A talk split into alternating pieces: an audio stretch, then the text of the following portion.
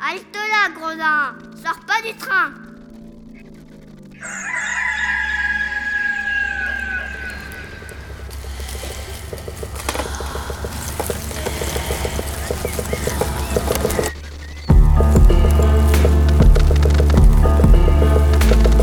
Dès ma plus tendre Plus on est jeunesse, malheureux, plus on souffre. Il faut plaindre les affligés. C'est une loi loi de l'humanité. puis de manière ou d'autre, les consolations arrivent et la douleur s'en va. Damit nun durch mich ein Unrecht. Je me propose de raconter sans nouvelles ou fable, ou parabole, ou histoire, à notre. L'an 1348, la peste se répandit dans Florence. On trouvera dans ces nouvelles plusieurs aventures galantes, tant anciennes que modernes.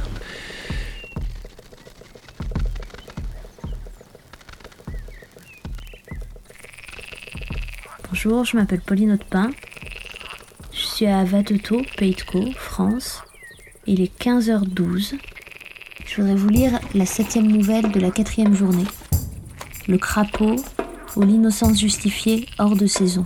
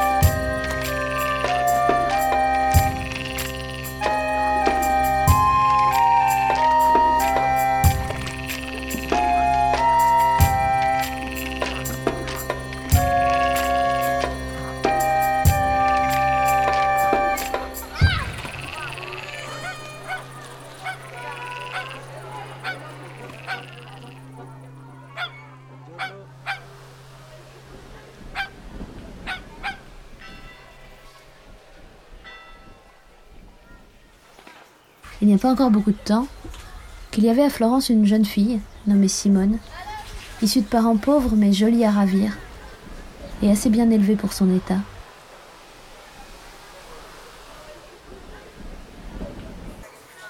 Comme elle était obligée de travailler pour vivre, elle filait de la laine pour différents particuliers.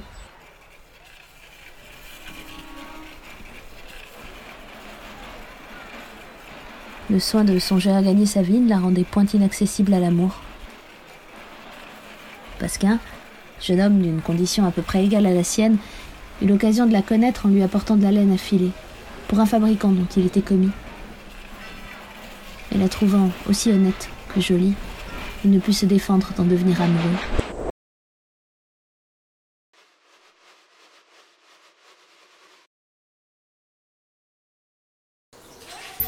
Lui fit assidûment la cour. Elle ne tarda pas à se rendre agréable à ses yeux. S'apercevant qu'il commençait à faire impression sur le cœur de la belle, il redoubla de soins, pressa, sollicita, et acheva de l'enflammer au point qu'elle soupirait après lui presque à chaque fois qu'elle tournait son fuseau. Sous prétexte de veiller à ce que la laine de son bourgeois fût bien filée, et il fût avant tout autre, il lui rendait de fréquentes visites. Le temps qu'il passait auprès d'elle lui paraissait toujours trop court. Il l'employait à lui parler de sa tendresse, à lui vanter les plaisirs de l'amour, à l'exhorter, à la solliciter de répondre à sa flamme et de le rendre le plus heureux des hommes en consentant à l'être elle-même. Le cœur de Simone était de moitié dans tous les discours de son amant, mais la timidité l'empêchait de céder à ses sollicitations. L'un devenu plus hardi et l'autre moins honteuse, ils mêlèrent enfin leurs fuseaux trouvèrent tant de plaisir dans ce mélange qu'ils s'exhortèrent mutuellement à le continuer. Leur amour, au lieu de s'affaiblir par la jouissance, devenait chaque jour plus ardent. Ils ne laissaient jamais échapper l'occasion d'en goûter les fruits. Elle se présentait souvent, mais beaucoup moins qu'ils ne désiraient. D'ailleurs, la crainte d'être surpris abrégeait souvent leur plaisir. C'est ce qui fit naître à Pascal le désir de voir sa maîtresse ailleurs que chez elle, afin de pouvoir se livrer tout à son aise à ses transports. Dans cette intention, il lui indiqua un jardin, où il serait à l'abri de toute espèce d'alarme et de soupçon. Simone accepta avec joie la proposition et promit de s'y trouver le dimanche suivant, après dîner. Le jour arrivé, elle dit à son père qu'elle allait avec la Jean, une de ses bonnes amies, à l'église de Saint-Gall pour y gagner l'indulgence plénière. Et accompagnée de sa camarade, elle courut droit au jardin. Son amant l'y attendait avec un de ses amis, nommé Putchin, mais qu'on appelait le plus communément le Strambe. Celui-ci profita de l'occasion pour faire connaissance avec la Jean. Il la complimenta sur sa gentillesse et ils devinrent bientôt bons amis. Pendant que ceux-ci étaient tout occupés à s'entretenir d'amourette, Pasquin et Simone se retirèrent dans un coin. Il est aisé de deviner ce qu'ils y firent.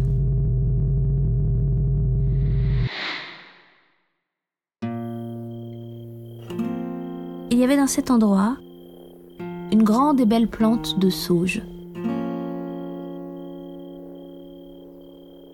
Pendant que nos deux amants se félicitent de se trouver dans un lieu si agréable et qu'ils prennent des mesures pour y revenir bientôt, Pasquin cueille une feuille de cette sauge et s'en frotte les dents, sous prétexte qu'il n'y a rien de meilleur pour les blanchir.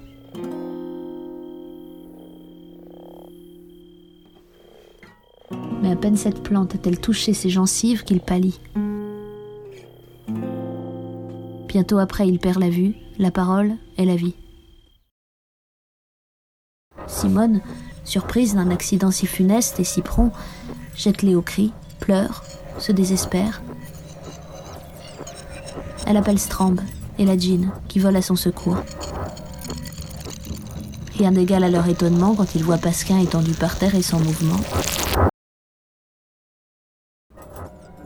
Le Strambe, qui s'aperçoit que le corps de son ami est enflé et son visage couvert de taches noires, Ah malheureuse, s'écrie-t-il, tu l'as empoisonné. Les voisins et les maîtres du jardin, accourus au cri de Simone, et trouvant le corps de son amant tout noir et enflé, joignent leurs soupçons et leurs reproches à ceux de Strambé. Et cette pauvre fille, que l'excès de la douleur empêchait de se justifier, achève par son silence de leur persuader qu'elle est coupable.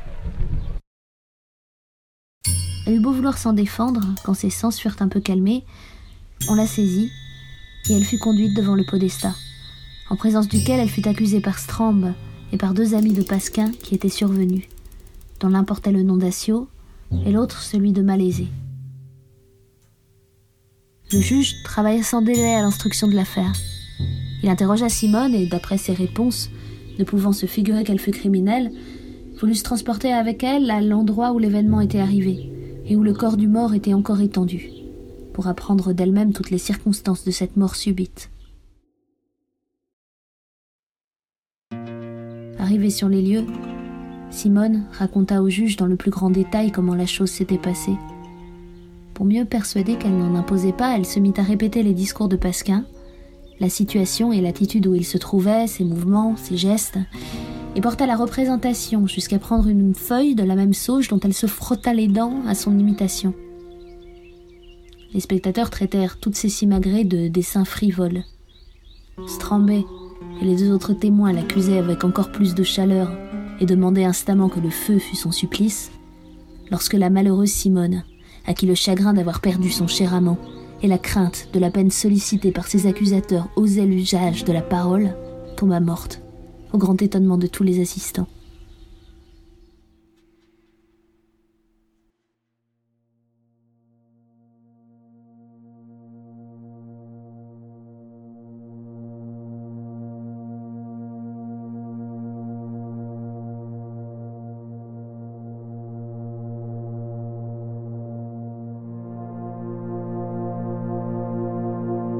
Ainsi finirent en un jour, et presque à la même heure, l'amour et la vie de ces deux amants. Heureux tous deux s'ils s'aiment dans l'autre monde comme ils s'aimaient dans celui-ci, mais trois fois plus heureuse la tendre Simone dont l'innocence triompha par cette mort, du faux témoignage de Strambe, d'Assio et de Malaisé, gens de la lie du peuple mais plus méprisables encore, par la bassesse de leurs sentiments que par l'obscurité de leur naissance.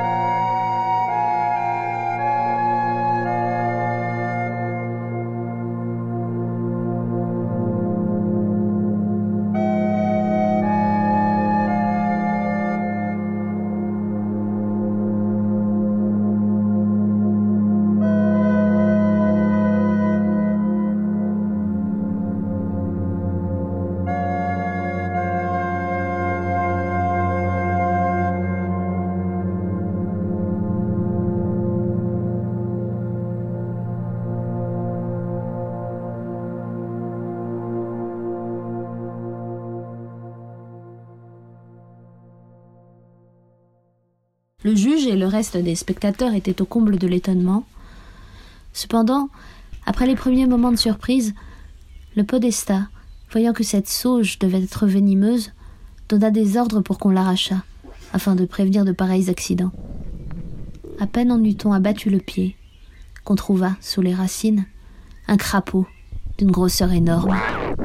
Elle en douta point qu'il n'eût infecté cette plante de son venin, et que ce ne fut la cause de la mort de ces deux personnes. La vue de cet animal fit tellement frémir les assistants que personne n'eut le courage de le tuer. Chacun craignait avec raison d'en approcher, de peur du venin qu'il pouvait exhaler. On prit le parti de jeter beaucoup de feu dans le creux où il était et de le brûler vivant avec la plante qu'il avait empoisonnée. Il est, je pense, inutile de dire qu'on ne continua pas le procès commencé contre l'infortunée Simone.